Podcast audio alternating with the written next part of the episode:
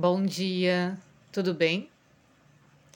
Então, embora esse processo de cura vibracional, né, das terapias holísticas, pareça dar mais ênfase aos desequilíbrios mental e emocional, isso só acontece porque os papéis positivos da mente e do espírito em geral são negligenciados quando se fala de abordagens convencionais da saúde. Então, quando a gente está no médico, por exemplo, né, a gente não fala sobre o processo da mente ou emoção, a gente fala do corpo físico. Então, parece estranho para a gente agora chegar na área das terapias e levar, dar muita ênfase para essa questão espiritual e emocional, porque a gente não foi acostumado a ouvir sobre isso, né? Então, parece que as terapias holísticas tratam somente disso. No entanto, a gente deve, em primeiro lugar e acima de tudo, prestar atenção às formas práticas de cuidarmos do nosso corpo. Como as doenças físicas são o fator que mais nos leva a buscar a cura, a gente pode aprender diversas formas de identificar essas questões emocionais e mentais através do corpo físico, através dos desequilíbrios do corpo físico e usar o corpo como um mapa é justamente a energia bloqueada ou estagnada o que mais provoca problemas no corpo físico, né? Uma grande parte dos problemas físicos de saúde desapareceria se as pessoas cuidassem melhor do corpo físico e fizessem exercícios. No entanto, o modo como o exercício afeta o corpo e os tipos de exercício que mais se beneficiam muda de pessoa para pessoa. Então, conhecer a sua estrutura corporal inata que se baseia no temperamento, como a gente já falou, e no propósito de vida, pode ajudar a gente a estabelecer metas realistas ao elaborar um programa de exercícios. E os exercícios nesse contexto, eles não visam um objetivo específico, mas sim manter o bem-estar e o condicionamento físico por meio do movimento, o que faz a energia circular e combate então a estagnação. Quando a gente mantém o corpo em boa forma, a superabundância do guna tamas e a inércia são dissipadas, tanto do corpo físico quanto do corpo energético. Quanto menos energia tamásica em excesso a gente tiver, mais a energia circulará livremente no nosso corpo. O yoga é um método bem conhecido para combater diferentes doenças por meio de posturas específicas, a maioria das posturas do yoga serve para levar a respiração, o prana e o movimento para regiões onde há bloqueios energéticos. O Kundalini Yoga, o Yoga Kriya em particular, são recursos muito poderosos para fazer a energia sutil circular pelo corpo e assim combater problemas de saúde. Mas a intensidade dessas práticas nem sempre é adequada para pessoas que têm doenças graves. Porém, se o exercício for possível, faça. A prevenção sempre funciona melhor do que o tratamento. Outra coisa é a hidratação. Então, só o fato de a gente estar bem hidratado, bebendo muita água, já é uma vantagem no nosso corpo de cura no nível físico e emocional, porque a água ajuda a eliminar as toxinas no nível físico. E tudo que acontece no nível físico repercute no nível energético, visto que os dois níveis estão intrinsecamente ligados.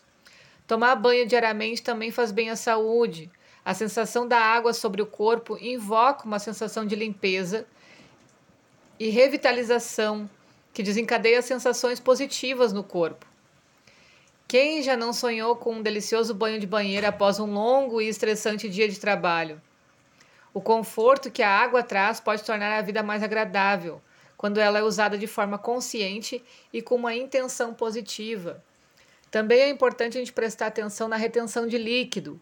Às vezes, a gente precisa primeiro desobstruir esses canais, como eu falei no início então dos exercícios, né?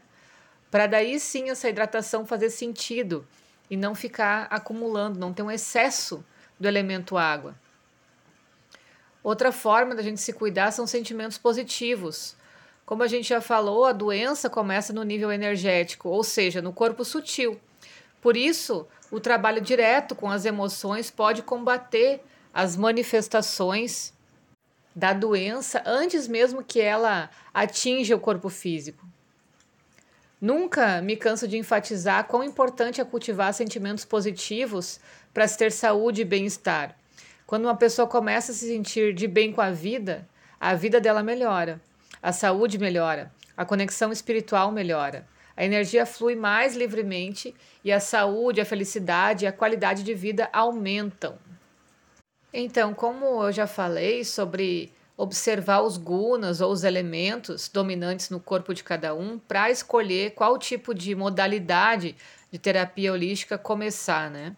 Por exemplo, quando a gente tem o elemento terra uh, em constituição mais abundante, uma das terapias é aromaterapia, que o olfato é justamente o que liga esse esse tamas, esse kafa e essa energia do elemento terra, né?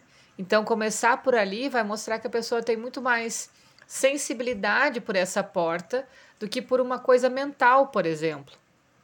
Outra forma de procurar uma terapia é usar a modalidade que corresponde a uma área da constituição física da pessoa que seja mais enfraquecida ou apresente problemas. Por exemplo, uma pessoa que precisa de foco e mais força de vontade se beneficia muito com uma modalidade de cura associada ao elemento fogo. Ainda existe uma outra opção também, que é descobrir uma única modalidade que combine os elementos que correspondam aos pontos fortes e fracos da pessoa.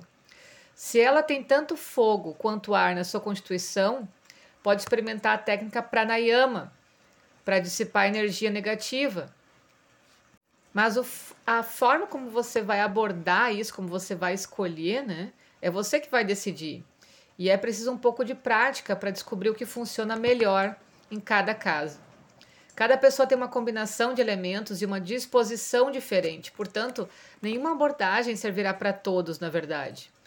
Para trabalhar bem com as modalidades associadas aos elementos e entender a constituição elemental de uma pessoa, é preciso começar avaliando o que ela gosta e o que ela não gosta. Então a gente já falou sobre os atributos de cada elemento. Agora é legal a gente anotar no papel o nome de cada elemento e alguns atributos de cada um deles. Por exemplo, o elemento éter corresponde, corresponde ao som, à música, à voz, aos mantras e a qualquer coisa relacionada ao som e ao espaço. Então você pode ter em mãos uma lista de sons, ou então relacionar esses elementos no número de 1 a 5, como a gente já fez no exercício anterior, atribuindo o número 5 àquele que você sente uma inclinação maior e o número 1 àquele que você não se liga tanto. Né? Então, eu recomendo que se comece pela modalidade que você mais atrai. Dessa forma, você vai sentir prazer quando começar alguma terapia relacionada a esse elemento, né? E isso fará com que a cura energética seja uma experiência positiva e gratificante. Isso é muito importante, porque assim ficará mais disposto a continuar praticando e descobrindo coisas que te agradem, né? Toda modalidade requer um longo período de prática para que possa ser compreendida em profundidade. Por isso é preciso constância para que se consiga conhecer algo em profundidade. Então eu vou deixar alguns exemplos das, do elemento, do, da percepção sensorial, né, do sentido e esses atributos. Assim, a terra ela está ligada ao sentido do olfato e os atributos delas, características são sólido, rígido, fixo, contém todos os outros elementos dentro dela água, o sentido é o paladar. E as características são flexível, fluido, adaptável, pode transbordar vibrações de qualquer coisa, purificador, assume o formato do seu receptáculo, né? O fogo tem o sentido da visão. Então ele traz energia destrutiva que libera a energia sutil para ser usada para outros propósitos, ou seja, ele transforma. O ar tem o sentido do tato. Ele é leve, expansivo, fluido e sem forma. E o éter tem o sentido da audição. o mais sutil dos elementos. Ele corresponde ao som, à corrente de pura vibração que pode ser criada com esse som, né? E à luz.